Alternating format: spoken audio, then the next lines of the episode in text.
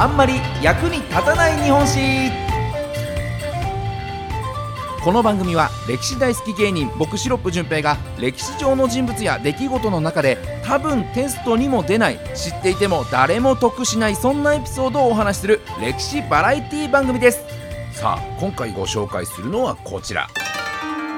野口英世。明治時代にね、えー、福島県に生まれたもうお医者さん、そして細菌学者として知られる野口英世ですけれども、まあ、あのー、我々からするとね、2004年から千円札の顔にもなってるよというところでおなじみの方だったりもするんですが、黄熱病とかね、梅毒の研究に命を懸けて、こう3度もノーベル賞の候補に上がった偉人ということでね、結構子供の頃もね、こう偉人がたくさん載ってるね、本とか電気なんかもね、こう読んだなんてそんな方もいるんじゃないかななんて思いますけれども、さあ、そんな野口英世、どんな人物だったのか紐解いていきたいと思います。早速参りましょう。役立たずポイント、一つ目はこちら。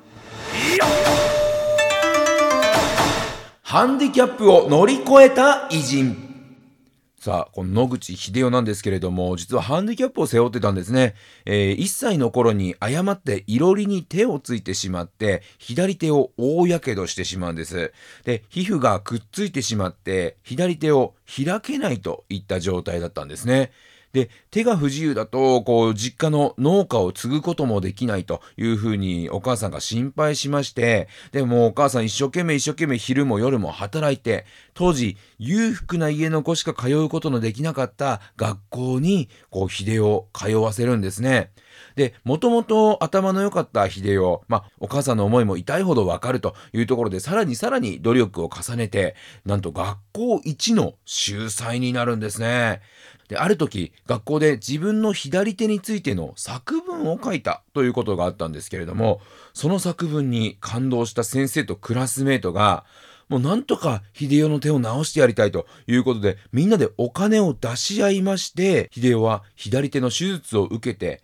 左手が完全ではないものの開くようになったというふうに言われてるんですね。で、この出来事がきっかけで、まあ、医学ってなんて素晴らしいんだということに感銘を受けて医者を志すことになったということですから、こう世界にね、野口秀夫という名前が残っているのは、このクラスメート、そして先生の優しさ、ここがね、こう、原点だったんだということなんですよね。まあ、非常に立派な偉人、野口英世のこう子供時代をお話ししましたけれども、ここからはだんだんと大人になってまいります。参りましょう。役立たずポイント、二つ目はこちら。貧しさを乗り越えた偉人。まあ、二十歳でね、こう医者になるために上京を決意するんですけれども、こう地元の友達ですとか先生が上京資金として、まあ、今で言うともう100万円ぐらいのお金をカンパしてくれるんですね。すごいですね。ここ、手術を受けさせてあげようって言ってカンパしてくれたりとか、ね、こう、秀夫頑張ってこいよっていうことでね、背中を押すためにこう、お金を集めて、こう、東京に送り出してくれたということなんですけれども、そのお金を持って東京に行った秀夫、実は大きな困難が待ち受けていたんですね。神は秀頼まだまだ試練を課すんですよ。その大事な大事なみんなからの思いを集めた100万円ものお金、なんと、遊郭で全て遊んで使ってしまうんですね。これはもう非常にかわいそうですね。ね、遊郭についフラッと入ったがために、ね、使ってしまったという、みんなの思いだったのに、というね、えー、無一文になってこう住む場所もなくなってしまった、本当にかわいそうな秀夫なんですけれども、まあ、かわいそうかどうかはね、ちょっと皆さんのご判断にお任せしますけれども、まあ、そんな窮地に立たされた時に、福島時代に出会って、何か困ったことがあったらいつでも頼っておいで、と言ってくれた先輩、千脇森之助さんという人の存在を思い出すんですね。で、この千脇先輩、まあ、めちゃくちゃいい人で、まあ、住む場所も、こう、学費も用意してくれて、生活費まで面倒を見てくれたという人なんですね。ですから、こう、お金は使い果たしてしまって、本当に無一文になってしまったけれども、それでも秀夫をサポートしようということで、千脇先輩がもういろいろとお金を出してくれたと。で、しかしながら、神はまだ、秀夫に試練を与えるんですね。このなんと千秋先輩が出してくれた生活費を、不幸にも、遊郭で全て使ってしまうんですね。かわいそうですね。これは本当にね。使う気はなかったと思いますよ。ねただついフラット、なんかストレス溜まってたのかな ねえ。学ばない男だなという気がしますけれども、まあそれでお金を使い切ってしまうということで、こう何度も何度も千脇先輩にお金を恵んでもらいながらですね、えー、ただ、こういったあの、ちょっとだらしないところはあるんですけれども、この、秀夫自身は非常に努力家で頭のいい人ですから、あの、一生懸命勉強しまして、たった1年で医師免許を取得するんですね。で、晴れて医者として働き始めます。ただ、そこの給料がどうも安くて、またお金に困ってしまった秀夫。もうさすがに先輩に頼るわけにはいかないということで、今度は薬局を営んでいるお友達にお金を借りるんですね。で、これでようやくお金の苦労が終わったかに見えた秀夫だったんですが、神はまたもや試練を与えるんですね。なんとその薬局、お金を貸してくれたお友達の薬局、何度も秀夫にお金を貸してるうちに、ついに潰れてしまったんです。そんなお金に苦労しながら医学の道を突き進んだのが野口秀夫。まあ、立派な方ですよね。ね、まあ立派な物差しは人それぞれだと思いますんでね。まここまではもう立派ということにさせていただこうと思いますよ。さあ、さらに皆さんがイメージしてる野口秀夫とはちょっと違うかもしれない、そんな一面もお話ししていきましょう。役立つポイント3つ目はこちら。イメージの悪さを知恵で乗り越えた偉人。まあ、現代ではね、野口秀夫として世界中に知られている名前ですけれども、まあ、もともとは、え秀夫ではなくて、野口製作。まあ、清いに作るで、制作という名前だったんですね。で、なぜ解明をしたのか、そのきっかけというのが、友人から借りて読んだある小説だったんですね。で、その小説には、医者を目指しながら、まあ、遊郭と酒に溺れるだらしない登場人物が出てくるんですけれども、その人の名前が、野々口製作。ね、えー、野口製作ではないんです。別人ですよ。でも、野々口製作という名前で、いや、俺じゃんってなったこの製作はですね、この人物のモデルだと思われたくないから、解明するというふうに言い出すんですね。で、実際には、この小説、こう、だいぶ昔に出版されたものなので、この野口秀夫、まあ、野口製作本人とは全く関係はないんです。偶然にも名前が似てたというだけなんですけれども、それでもやっぱりこう、モデルと思われるとね、もう、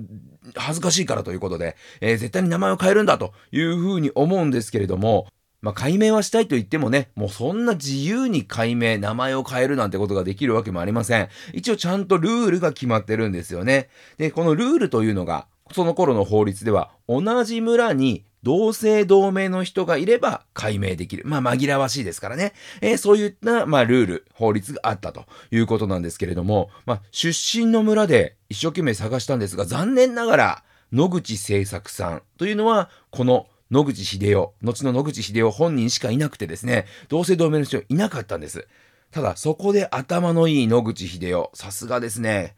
いないなら作ればいいじゃん。ね、どんな発想だというところなんですけども、そう、野口製作を作ってしまおうということで考えまして、よその村で、佐藤製作さんという人を見つけてですね、自分の村の別の野口さん家に養子に入ってもらって、で、そこで野口製作という人物を作り上げて、それでいて白々しくね、いや、同じ村に二人の野口製作がいて、ちょっと紛らわしいので解明したいんですけど、っていう風に申請するんですね。まあ、頭がいいというのか、ずる賢いというのか、微妙なあたりですけれどもね。まあ、でもこのね、まあ、なんとか解明をするということが叶うということになりまして、で、こう、秀代というね、えー、名前に改名しました。これ、秀代というのは世に優れるという意味の、えー、名前なんですけれども、もうその名の通り、世界でどんどんと認められるようになっていくんですね。名前が変わって人柄も変わったかのように一生懸命働く秀代。なんと国際貿易班という、まあ、国の役割にちゃんと選ばれまして、